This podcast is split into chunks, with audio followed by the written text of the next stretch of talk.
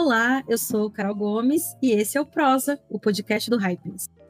Aqui a casa é sua, pode entrar e ficar à vontade para aquela prosa gostosa. Vamos debater temas atuais e relevantes da nossa sociedade para compreender melhor o mundo que vivemos e provocar pequenas mudanças que tornem nossos dias melhores. O Prosa é uma produção de Gabriela Garcia e edição de Felipe Lippert e Guides Cariucci.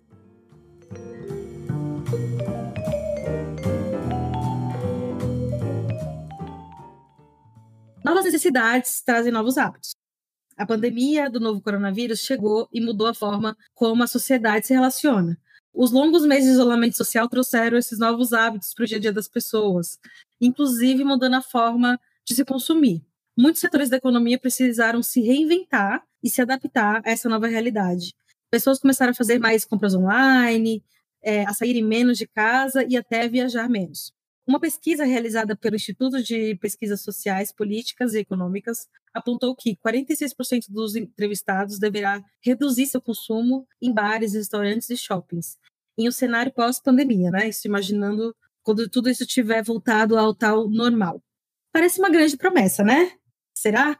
Bom, para nos ajudar a aprofundar nesse debate e entender como será aquilo que muitos chamam de novo normal, é, vamos ter uma prosa com a antropóloga de consumo, Ilane Jacobi. O programa de hoje também conta com a participação da Clara Caldeira, que é editora-chefe do Hypeness. Elaine, conta pra gente o seu currículo em um tweet. Oi, gente. Primeiro de tudo, obrigada pelo convite. É uma honra conversar com vocês, eu já sou fã. Eu sou de São Gonçalo, que é a região metropolitana do Rio de Janeiro. Eu sou graduada em Ciências Sociais pela FRJ, com mestrado e doutorado numa linha de pesquisa chamada Antropologia do Consumo pela Universidade Federal Fluminense no Rio de Janeiro. Há 22 anos eu faço pesquisa de mercado. Comecei lá do, daquelas pessoas que é, preenchem questionário na Central do Brasil até me tornar consultora e um, treinar pesquisadores e ser uma espécie de mentora no campo do entendimento desse comportamento humano e do comportamento de consumo. Agora a Clara conta pra gente o seu currículo em um tweet. Boa noite, bom dia, boa tarde, pessoal. Eu sou jornalista, editora-chefe do Hypeness, formada pela PUC São Paulo e pesquisadora em corpo, gênero e saúde pública. Estou aqui para contribuir um pouquinho com essas reflexões sobre as nossas novas formas de consumir. Bom, Elaine, para começar, explica para a gente o que é uma antropóloga do consumo o que ela faz, o que ela estuda, como vive, onde dorme, do que se alimenta. A antropologia, ela se divide em antropologia cultural, antropologia social. No caso, a antropologia social, ela toma a sociedade, a estrutura da sociedade como um grande tema a ser investigado. Dentro desse grande tema, existe uma linha de pesquisa chamada Antropologia do Consumo, que conversa um pouco sobre o consumo como um fato social. Todos nós somos consumidores. Então, em todas as sociedades, o consumo ele é chamado de um fato social total. Ele está na religião, ele está no seu eh, estado civil, no status onde você galga na sua sociedade.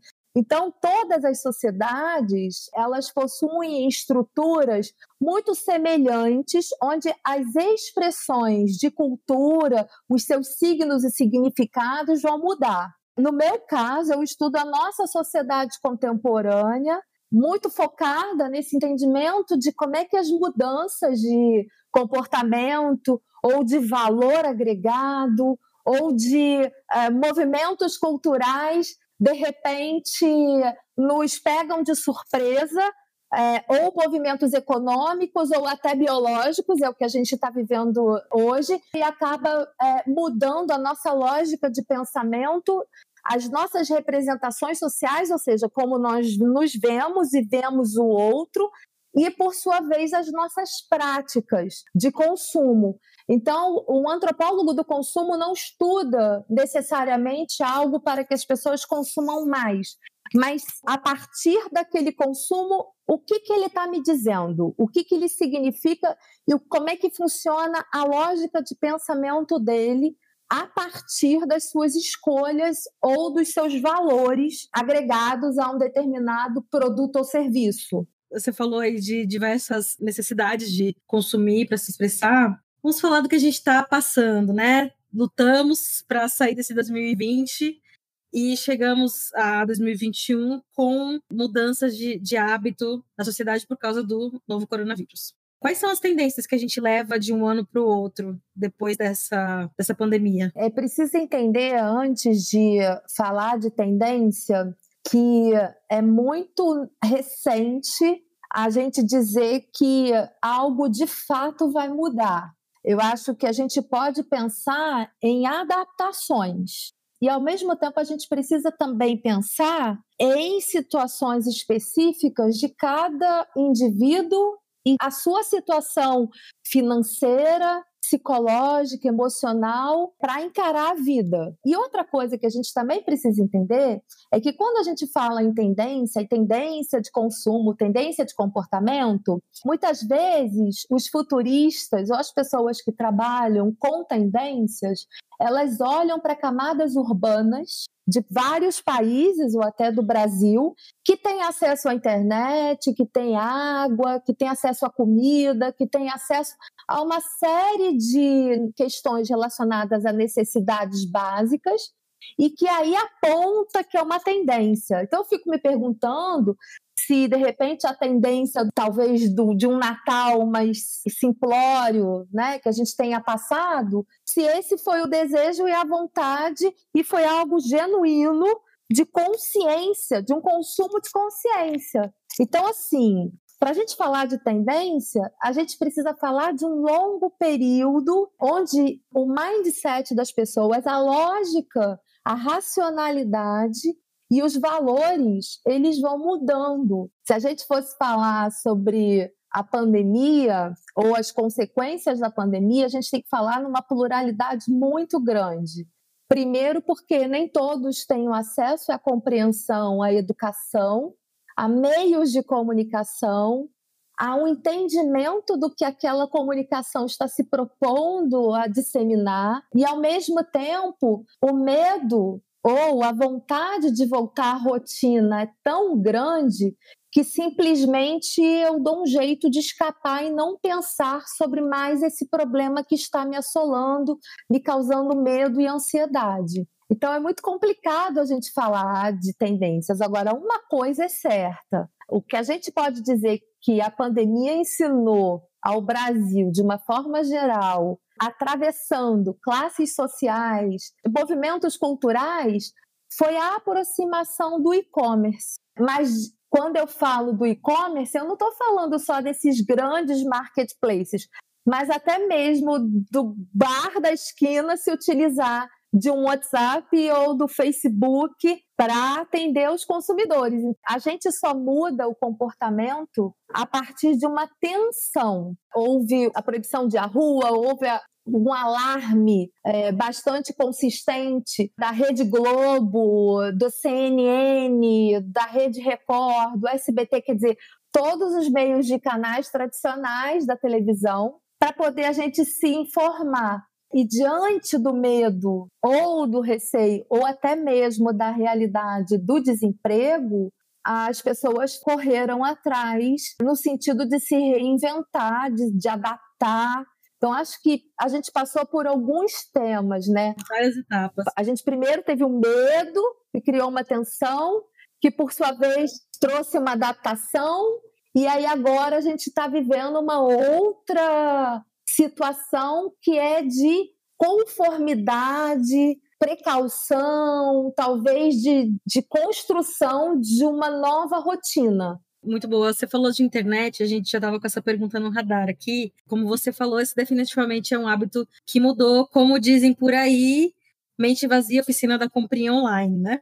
Você acha que o brasileiro perdeu o medo da, da questão dos dados online? Está entrando nessa pouca cautela? Como é que você acha que está esse cenário, assim? Eu queria complementar a pergunta da, da Carol, que eu achei que uma coisa que, que eu tenho me perguntado, qual o papel das redes sociais aí nessa reconfiguração né, das compras online, nesse crescimento? Porque o próprio Instagram a gente viu experimentando e lançando um monte de ferramentas novas aí durante a pandemia. Teve primeiro aquele de você impulsionar um negócio local e divulgar, agora aqueles que fizeram tipo uma, um shoppingzinho online. Para os e-commerce. Então, qual, um pouco qual o papel das redes aí nesse, nesse meio do caminho? Acho que nesse sentido, todas as empresas ligadas à TI, antes mesmo de ter pandemia, o próprio Facebook entendeu que muita gente pedia indicação dentro da plataforma deles e até criou um botãozinho compartilhe ou peça indicações. E aí é todo georreferenciado, recomendações. Então, isso tudo veio de uma construção de uma inteligência coletiva que as, as próprias pessoas eram instrumentos dessa riqueza, né? A ponto de, de ter comunidades locais para troca, venda, joga para rolo, bota para rolo, desapegos e por aí vai, que é o second hand. Agora, óbvio que quando a gente olha para uma vontade, uma necessidade que ela é plural porque a gente está falando de um Brasil, desse Brasil que é a maioria do brasileiro, do brasileiro médio, do operário, da classe operária, da classe chamada empreendedora, né? Ou que se torna empreendedora. Empreendedor é, da empreendedor da né? necessidade, porque o nome é lindo, né? Mas quando a gente vai ver a burocracia, ou, ou, por exemplo, o entendimento de si mesmo, quanto um empresário, quanto um empreendedor, a gente vê que o buraco é muito mais embaixo. Na verdade, ele adoraria, muitos deles adorariam o conforto e a segurança da carteira assinada. Então é muito fácil falar do MEI, mas a compreensão do que significa MEI, dos direitos e por aí vai, né? Mas o que vocês estão comentando é que, lógico, as redes sociais elas tiveram, principalmente o WhatsApp, porque dá possibilidade de figura e dá possibilidade da explicação de áudio. Além do que, ser uma ferramenta pré-pandemia que a sociedade brasileira como um todo se apropriou. A gente está falando de uma sociedade que cada vez lê menos, que cada vez tem menos habilidade por conta de uma, é, talvez, uma política perversa de desconstrução da cultura e, e, e da, da educação, é, onde a interpretação de texto é comprometida, né? A gente está falando de uma é, de um grupo que muitas vezes, até para responder sim ou não, grava. A gente vive uma sociedade, uma terra, uma espécie de.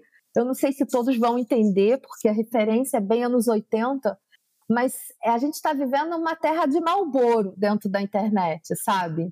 Uma terra que tudo é possível, possibilidades ainda estão se construindo. A gente está vendo as plataformas se adaptarem ou buscarem estratégias e conformidades para atender e para também estimular o consumo lúdico, não só de informação, como de coisas, como de serviços, como de, de conveniência. Nunca se comprou tanto tempo. E aí é curioso como é que determinadas plataformas, como o iFood, que para certos grupos é praticamente como ir na esquina comprar pão, vira um evento familiar de fim de semana, de pedir um sanduíche no iFood, ou de daquele de pessoas que tinham um pequeno empreendimento ter a chancela de colocar o seu, a sua marca no iFood, né? De ganhar uma legitimidade porque está no iFood ou está na Magalu. Queria aproveitar essas duas coisas que você falou, um pouco sobre essa questão da comida, né, da compra de comida online, porque o, a Uber comprou uma startup chilena, né, Corner Shop, durante a pandemia, então acho que essa questão das compras de mercado mesmo, de comida online, acho que dá para a gente dizer que está se mostrando talvez como, como, uma tendência, né, de um aumento.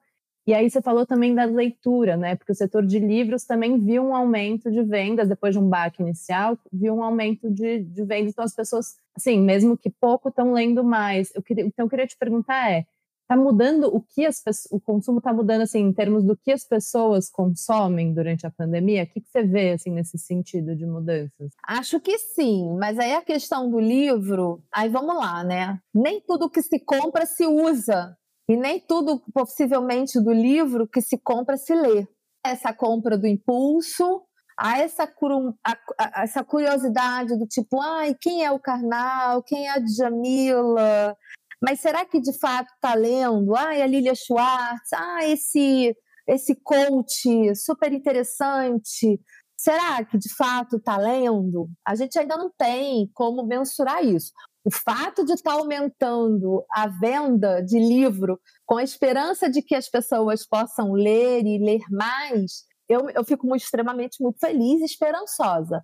Mas, como cientista social, eu coloco aí um ponto de interrogação bem grande de saber que, por exemplo, sabe aquela história de quando a gente assiste Bela Gil, a gente praticamente já se sentiu mais vegana, mais vegetariana? E aí é uma delícia ver a Bela Gil falando daquele monte de cará, de inhame. Aí a gente até se sente assim, gente, eu já sei o que é um cará. Mas aí não vai lá e não compra o cará, não vai lá fazer o cará. Ou, por exemplo, as pessoas, o fato de fazer pão. E aí eu, eu lembro que até eu me cadastrei num curso de fazer pão, né? E aí, quando a moça disse lá, a professora, no, na segunda aula, disse: Olha, o seu pão vai dar errado. Gente, eu parei o curso. Eu falei, gente, se o pão vai dar errado, eu não vou entrar num negócio que não vai dar certo. Porque aí eu me senti meio assim, eu vou, aí eu vou gastar ingrediente, meu tempo, porque ela estava falando que o pão não é o produto final. Como eu sou ansiosa e imediatista, ela estava falando do fazer pão sobre outras perspectivas, sobre controle do tempo, disciplina, é, você fazer coisa com a mão, você descobrir um hobby. Aí eu falei, ah, mas aí eu vou descobrir um hobby que já vai dar errado logo de cara? Não, acho que eu vou plantar uma suculenta que talvez vai, vai dar mais certo. Quando a gente fala de, de consumo, a gente está falando de muitas, muitas possibilidades, muitos estágios, muitas dinâmicas e muitas camadas de compreensão e de expressão desse consumo. Então, muitas vezes, a gente entende que o aumento de compra de livro, a gente tem uma vontade lá dentro de acreditar que as pessoas estão lendo aqueles livros de 700 páginas que conta a história do Obama. Mas será que vão ler as 700 páginas? Aproveitando também o que a gente estava falando sobre comprar livros e não ler, prometer e não cumprir, a gente está vendo pesquisas, a gente encontrou algumas pesquisas é, relacionando uma possível mudança de hábito até durante a quarentena, mas também pós-quarentena. As pessoas estão jurando que vão diminuir a frequência em bares e restaurantes, porque já estão acostumadas a ficar em casa por causa desse ano, né, que passou e tudo mais. Ao mesmo tempo, a gente vê muita movimentação em praia, shopping, bar e restaurante também. Você acha que isso também acontece, é, esse, esse movimento do livro, de comprar o livro e não ler, também acontece com essa promessa de não, vou fazer minha quarentena, ficar quietinho em casa, e aí, de repente, opa, tô na praia virando ano? Eu acho que tem muitas situações, sabe? Eu acho que primeiro teve uma questão da gente parar para olhar a nossa casa e de, de repente, ter que desenvolver de forma forçada, porque a gente teve muita gente fazendo home office ou teve muita gente desempregada e teve que se reinventar dentro de casa. Então, de repente, a sala virou o estoque da, do novo empreendimento, ou, por exemplo, o fundo da minha sala ou do meu escritório passou a ser um lugar de trabalho. Então, a gente deixa de ter o, o, home office para ter o office home. Até porque pela própria característica do vírus, e aí eu estou falando de características fisiológicas, o próprio vírus ele sofre mutações. Então a gente teve aí uma mudança, mas ao mesmo tempo nós somos seres sociais. E nós somos seres sociais de contato e, ao mesmo tempo, de imagem, no sentido de natureza. Principalmente quando a gente está falando de Brasil, a gente está falando de pessoas que fogem para a praia, fogem para a serra, fogem para o sertão. Então, a gente também tem esses momentos de descompressão que nós estávamos acostumados justamente para lidar com uma vida dura de trabalho, de preocupação. Então, quais são os escapismos? E o escapismo não é só beber cerveja, beber vinho, e aí foda-se a vida, se dopar de remédio. Eu acho que existem diferentes possibilidades de escapismo. E tem uma coisa que as pessoas estão falando bastante, que é sobre saudade. E aí é uma coisa que não é só saudade das pessoas ou dos lugares, mas saudade da vida que levava, saudade da liberdade de escolha. Então, a gente está falando de várias situações de descontinuidade da vida, daquilo que a gente entende como vida. Como é que isso vai mudar de uma forma tão rápida e abrupta sem ser parte da minha escolha? Bom, Elaine, você falou um pouco agora dessa necessidade das conexões, né? E eu estava lendo um livro, eu li nessa pandemia, muito interessante de um biólogo, de um biólogo não, de um psicólogo, perdão, norte-americano chamado John Barr, que chama o cérebro intuitivo. E ele fala uma coisa que eu achei muito interessante, eu não, não sabia, nunca tinha parado para pensar, que a cultura pop, né, os filmes, a televisão, os seriados, o videogame, as redes sociais, óbvio, e até os livros funcionam muitas vezes para suprir essa nossa necessidade de conexões sociais, ou seja, é como se a gente estivesse vivendo através daquilo que a gente não está vivendo de alguma forma. E que por isso que tem muita gente que inclusive se descontrola e acaba como que projetando a vida né, de um lugar para o outro, muito, muito no, no caso do videogame, das redes sociais. E aí eu queria saber se você tem alguma informação se houve um aumento do consumo desses tipos de mídia, né, todos durante a pandemia. E a outra coisa que eu queria saber é se essa solidão também funcionou de um jeito reverso para muita gente. Essa intuição que está dentro do inconsciente, ela vem ah, e chega no inconsciente nosso e a gente acha que é um insight. A gente, desde que nasce, a gente vai coletando informações, é como se você estivesse olhando para uma banca de jornal, e aí você está olhando várias capas de revista. Ao longo da vida a gente faz isso. A gente vai olhando sem prestar muito atenção de forma consciente e a gente vai absorvendo porque a possibilidade do cérebro ela é completamente absurda no sentido de absorver conteúdo, conhecimento, informação e dados que a gente também não tem ainda possibilidade e autonomia e talvez o poder de saber tudo.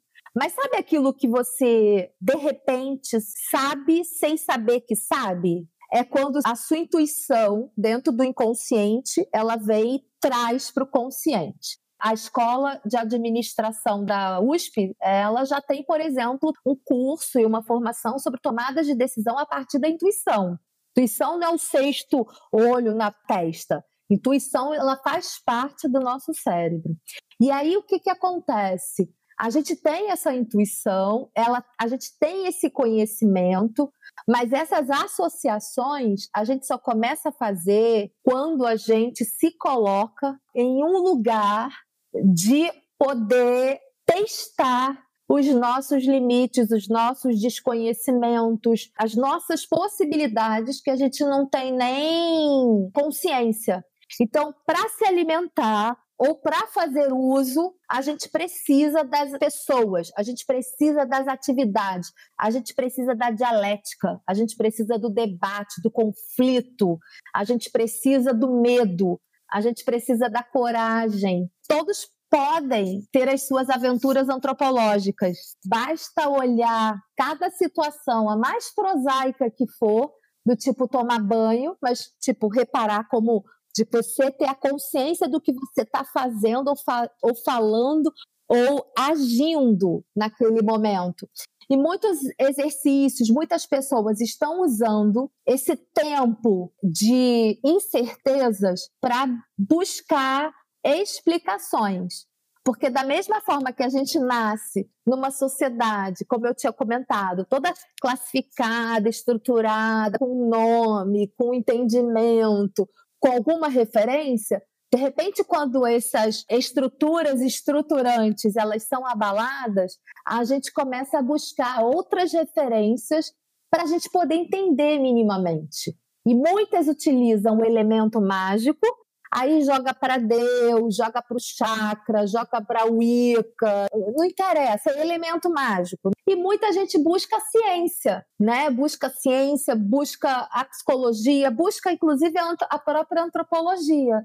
Tem uma coisa que eu acho interessante dentro dessa perspectiva toda, é que nunca vi tanta preocupação das pessoas, e aí eu estou falando de todas as camadas sociais. As pessoas estão falando mais de autocuidado, autoestima de uma forma muito mais democrática e autoconhecimento.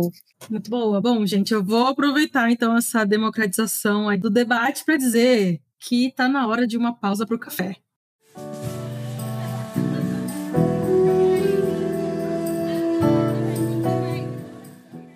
E no Café com Inovação de hoje eu vim falar sobre as diversas inovações e novas tendências no consumo pós-pandemia, com uma novidade inclusive que chega diretamente de onde tudo começou, lá da China. A pandemia do novo coronavírus realmente mudou a realidade à nossa volta. No dia a dia das empresas não foi diferente. Elas tiveram que rever modelos de trabalho e estratégias de negócio para se manterem em meio à crise. Uma das grandes inovações das marcas foi ter que atender ainda mais às necessidades do consumidor. As pessoas estão buscando por marcas que, além de atender às necessidades, também garantam uma boa experiência de compra. Um estudo realizado em abril pela Intelligence Central revelou que 55% dos consumidores agora valorizam marcas que se adaptaram para poder ajudá-los. E 58% admiram empresas que fornecem um serviço necessário.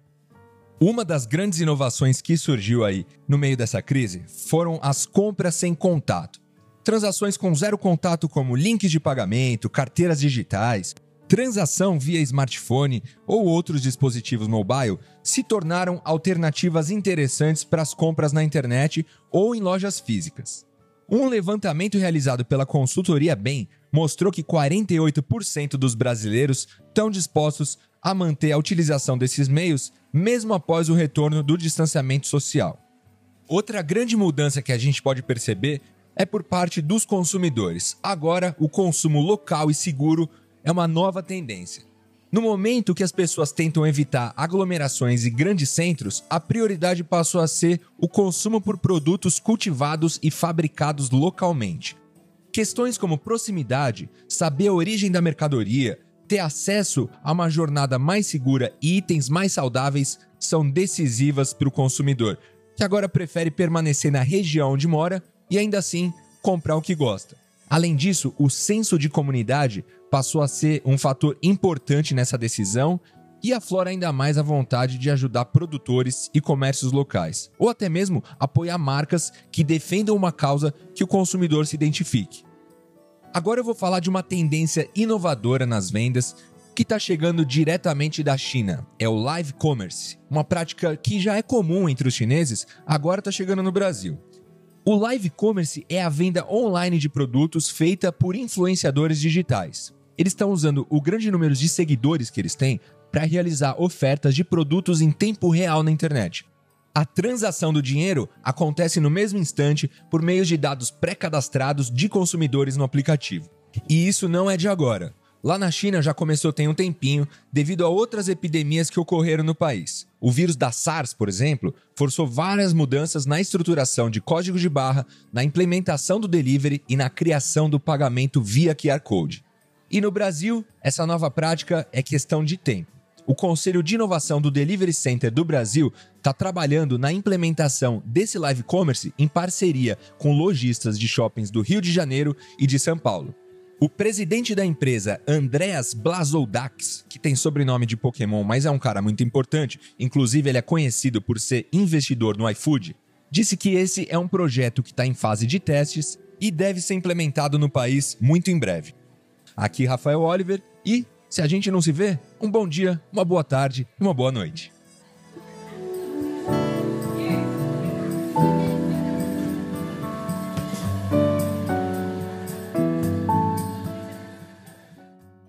Voltamos à nossa pausa para o café com os ânimos renovados. Então, vamos falar de coisas positivas, se elas existem nesse cenário. Ilane, eu queria é, saber de você qual é o lado positivo dessa, dessas mudanças, dessa pandemia, um olhar um pouco poliana, confesso. O que, que de positivo a gente pode é, levar disso? Eu acho que de positivo dessa história toda que a gente viveu, tão dramática, tão feroz, é o medo.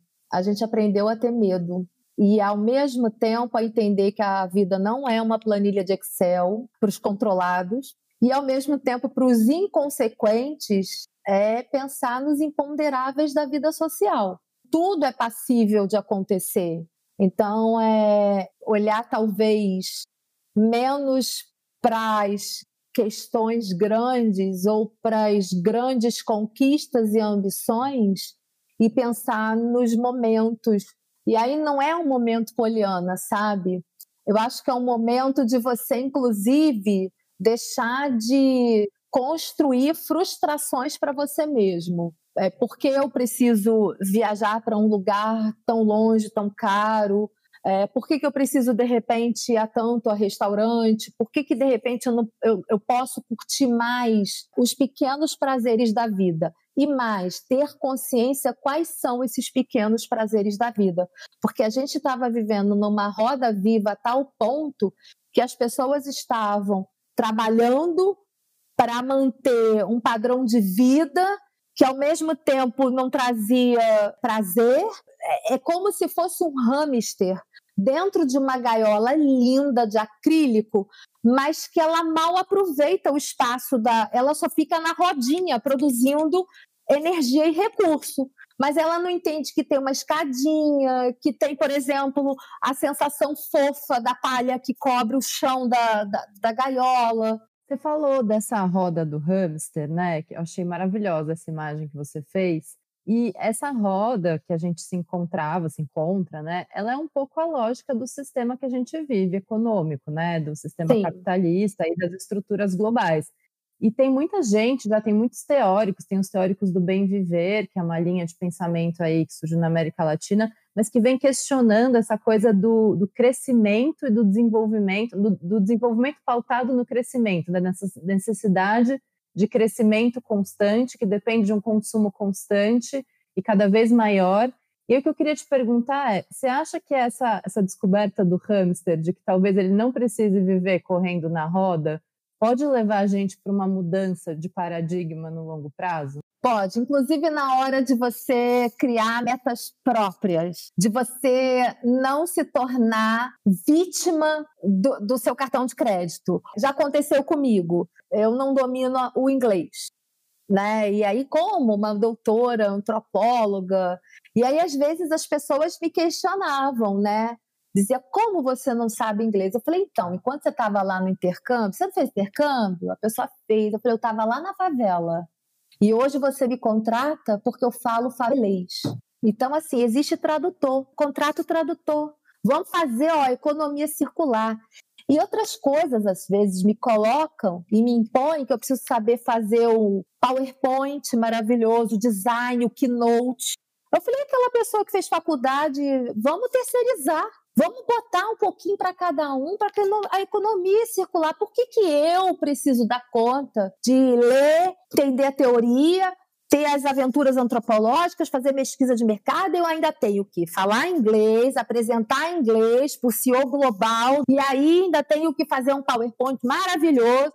Por que tudo eu? Mas isso era a sequência de trabalho de antes, né, também, né, de, daquilo que você falou também da roda, de a gente trabalhava para exportar um trabalho, um salário que, é, né, que tem que dar conta de tudo, que tem que fazer tudo. E por que, que eu tenho que ir a Paris, gente? Por que, que eu tenho que ir para Londres? As pessoas ficam num tem que, é, do, do, do, do tem que. Eu falei, tem que. É, a gente tem que entender o tem que, ele é uma premissa que é subjetiva, pessoal e precisa ter uma construção, uma vigilância constante para o tem que não seja uma ditadura exterior a você. Eu, particularmente, Laine, detesto viajar, detesto aprender línguas, adoro novela, entendeu? Adoro comer podrão. E aí? Então, assim, na verdade, tem uma necessidade aí de um autoconhecimento e mais de valorização do seu repertório e da sua trajetória. Então, Carol e Clara, eu acho que é muito essa questão da gente entender da onde a gente veio, se apropriar e aproveitar o processo. Não adianta, eu não vou ser uma grande pesquisadora internacional da Microsoft, essa não é minha ambição. Porque aprendi também que quanto mais alto você pensa e você ambiciona, mais você vai se entregar, mais você vai ter que pagar pedágios onde tem pessoas que estão preparadas, gostam, e se entendem que isso é sucesso, mas às vezes o sucesso é bastante castrador e solitário. E são diferentes definições, né? Acho que cada pessoa pode definir o que é sucesso para ela, né? Quando a gente entende. Na verdade, é parar para olhar a sua gaiolinha do hamster e entender que você pode uma, um dia rodar na, na rodinha, outro dia você pode subir escada, outro dia você está mais fortalecida e você quer escalar uma grade. Acho que esse entendimento para onde você quer ir, para onde você vai, a pandemia trouxe isso muito forte para a gente. Porque quando eu olho a minha estante e eu não li dois terços dos livros que eu pude comprar ao longo da minha vida, e aí eu olho para uma pandemia e eu penso, meu Deus. O programa História do Porchat, ele sempre pergunta o que, que vai estar escrito na lápide, né? A minha frase já está pronta, não deu tempo de ler tudo. Está muito mais palpável quando a gente está olhando para essa pandemia. E ao mesmo tempo, tá lá o livro do Obama, 730 páginas olhando para mim, porque acabou de chegar. E aí eu falei, gente, não terminei nem da Fernanda Montenegro, o que, que eu vou fazer?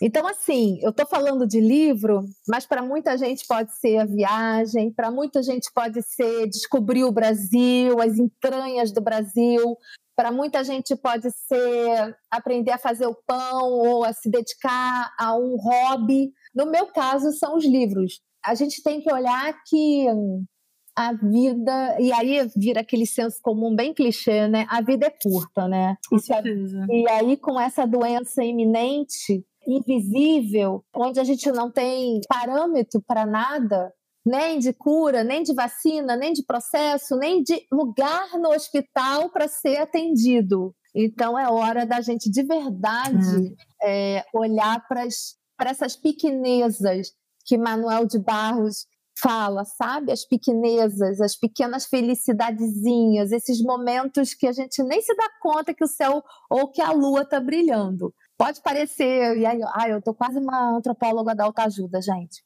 Mas os, voltando na pergunta da Carol e da Clara, a diferença do consumismo, né, que vocês comentaram sobre consumismo. Todos somos consumistas, todos. A diferença é que muitas vezes você consome coisas, tem vezes que você consome uh, serviços. O consumismo só é percebido como algo ruim quando ele coloca a sua sustentabilidade emocional, financeira e social em risco. E aí a gente entra numa discussão, é, será que precisa né? Sempre me perguntam assim: "Ah, Ilane precisa?". Então, se a gente olhar para aquela teoria do Maslow, onde a gente coloca as necessidades básicas lá no, no pé da pirâmide, aí depois a gente olha a segurança, até chegar à pontinha, que são as questões relacionadas a status, a identidade, bem-estar. Pois então, numa sociedade de consumo que tem como característica desde a revolução comercial antes da revolução industrial, que vem aí o capitalismo bem forte, né? Essa pirâmide ela está ao contrário. Na verdade, a gente precisa porque a gente sonha, precisa porque a coleção está relacionado a uma conquista e aí a você ter uma distinção social dentro de um grupo eh, marginalizado, que sempre teve, que sempre esteve à margem. Não esqueço o Emicida falando um dia sobre ele falou: "Ah, eu precisava de uma casa tão grande". Aí ele falou, aí ele, ele mesmo falou para ele: "Cara, precisar eu não preciso, mas foi tão bom quando eu pude colocar meu braço estendido de ponta a ponta e eu não encontrar parede ele precisava de espaço. É, acho que isso entra também numa coisa que, às vezes, isso que você falou dos grupos marginalizados é bem interessante, né? Porque, às vezes, pessoas negras, as mulheres, têm essa coisa do consumo, principalmente consumo relacionado à aparência, como uma cobrança de um jeito diferente, de um lugar diferente, né? A pessoa negra precisa estar sempre extremamente bem vestida em todas as situações, né? Para evitar uma situação, de repente, de racismo ou as mulheres que têm as cobranças estéticas da perfeição, do, de atender aos padrões. Então, acho que o e que em ambas situações nem sempre é suficiente, né? Nem Sim, sempre é então suficiente, mas é, é o consumo como inclusão social. E aí, quando a gente olha sobre.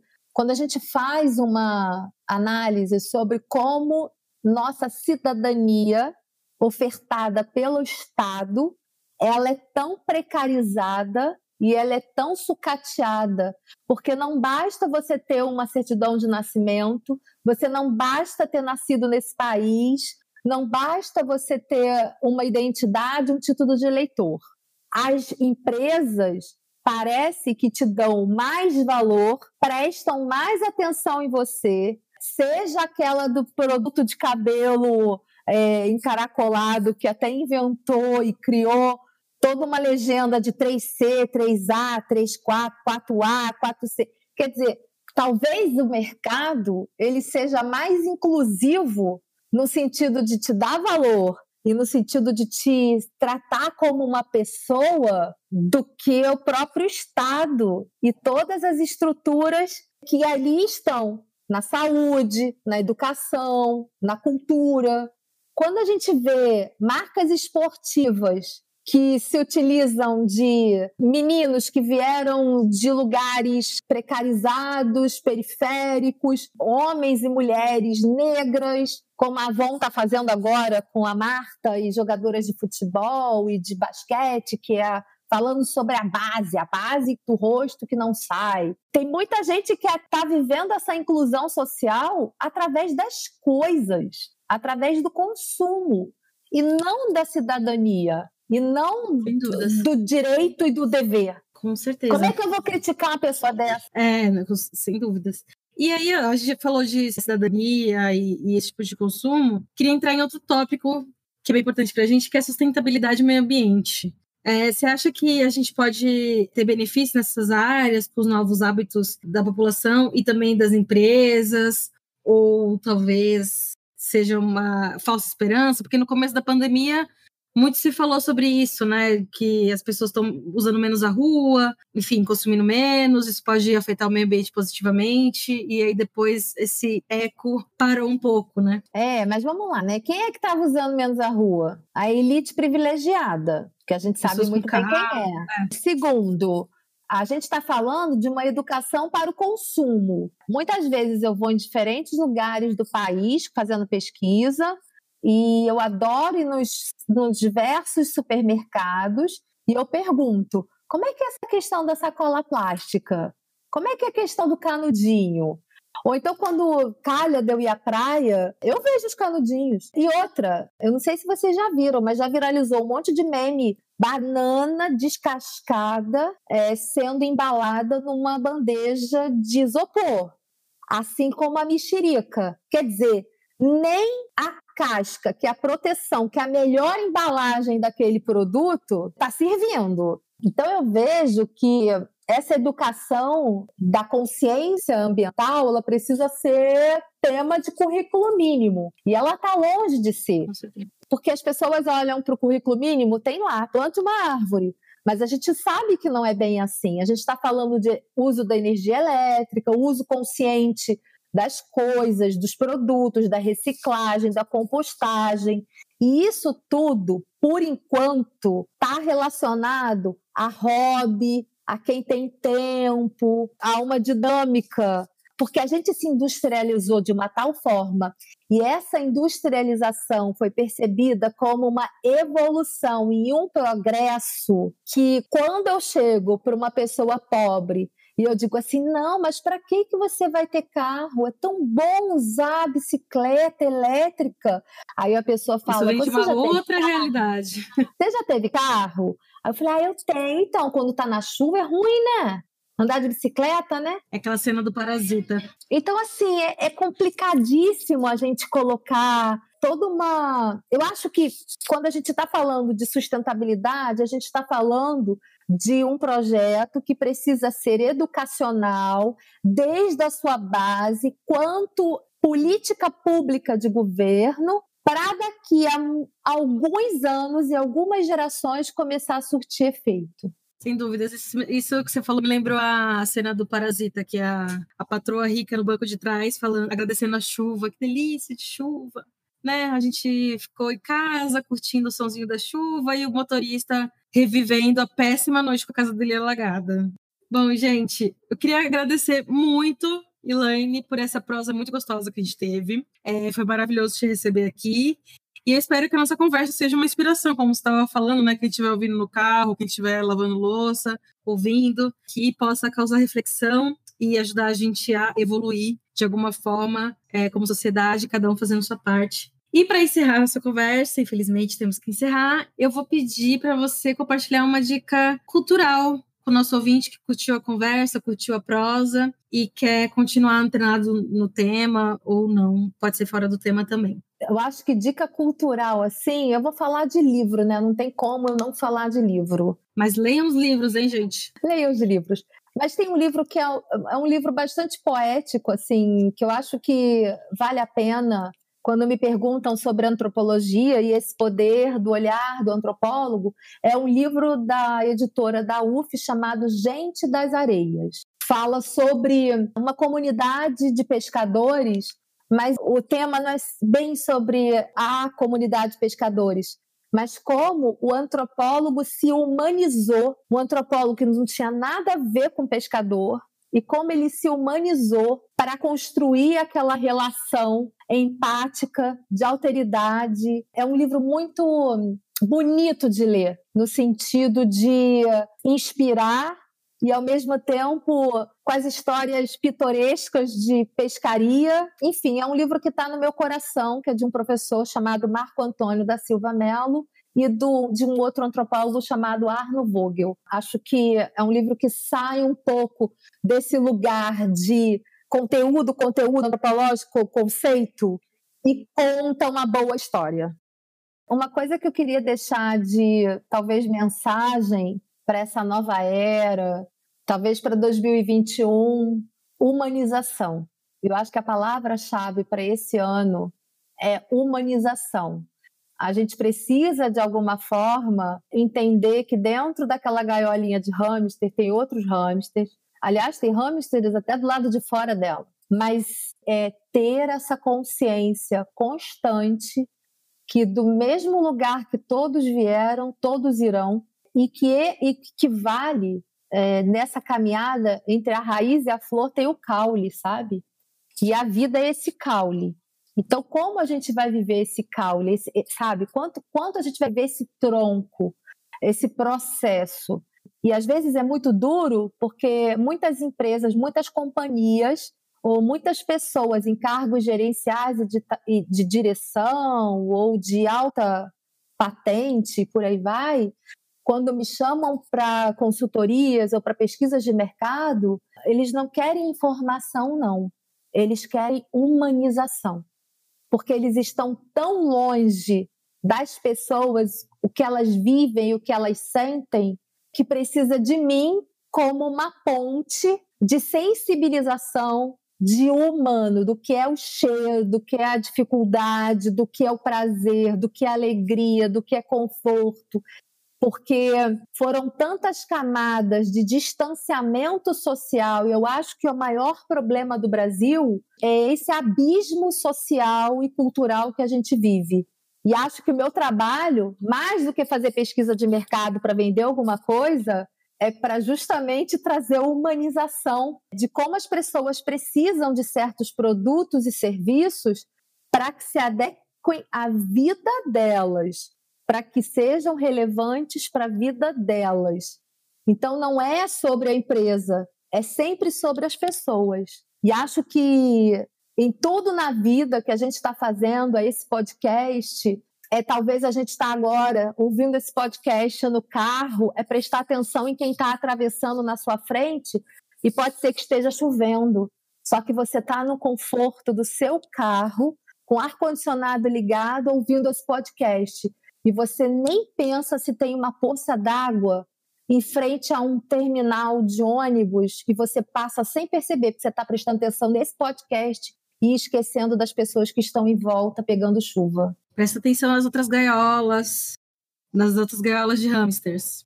E, aproveitando, queria pedir para você falar suas redes sociais, seu arroba, para quiser te achar e continuar essa prosa. Meu arroba é arroba Elaine. Lá no arroba Elaine, na bio, tem todos os links dos meus TEDs, do canal no YouTube, de palestras. Tá tudo lá.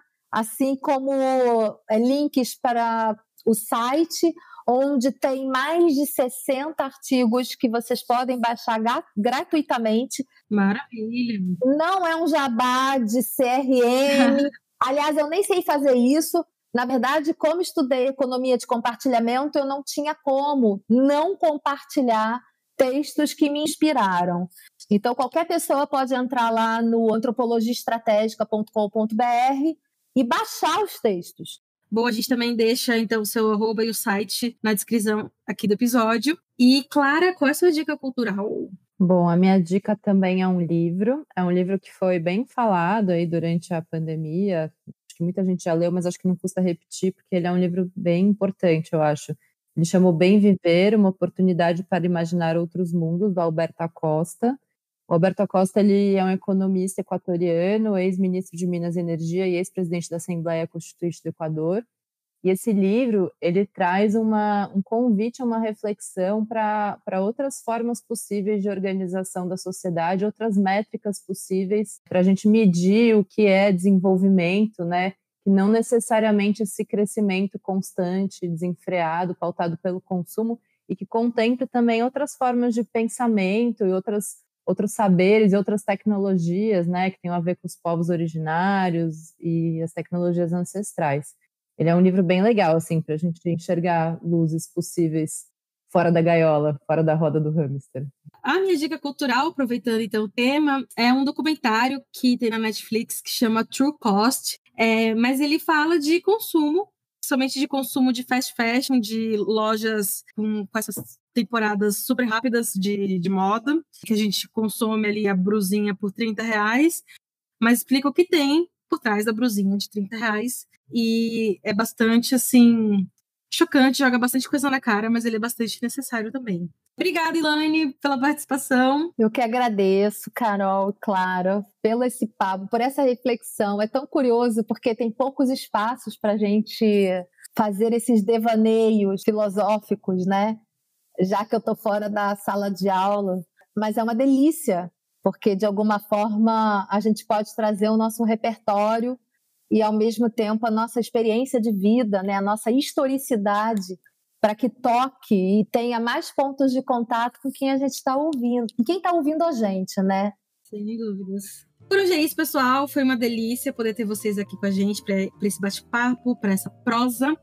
O programa também contou com o apoio da Clara Caldeira, que está aqui com a gente, mas também nos bastidores, e o Cauê Vieira, que são editores do Hypeness e a participação do Rafael Oliver. Espero vocês na próxima semana para mais um cafezinho. Até a próxima próxima.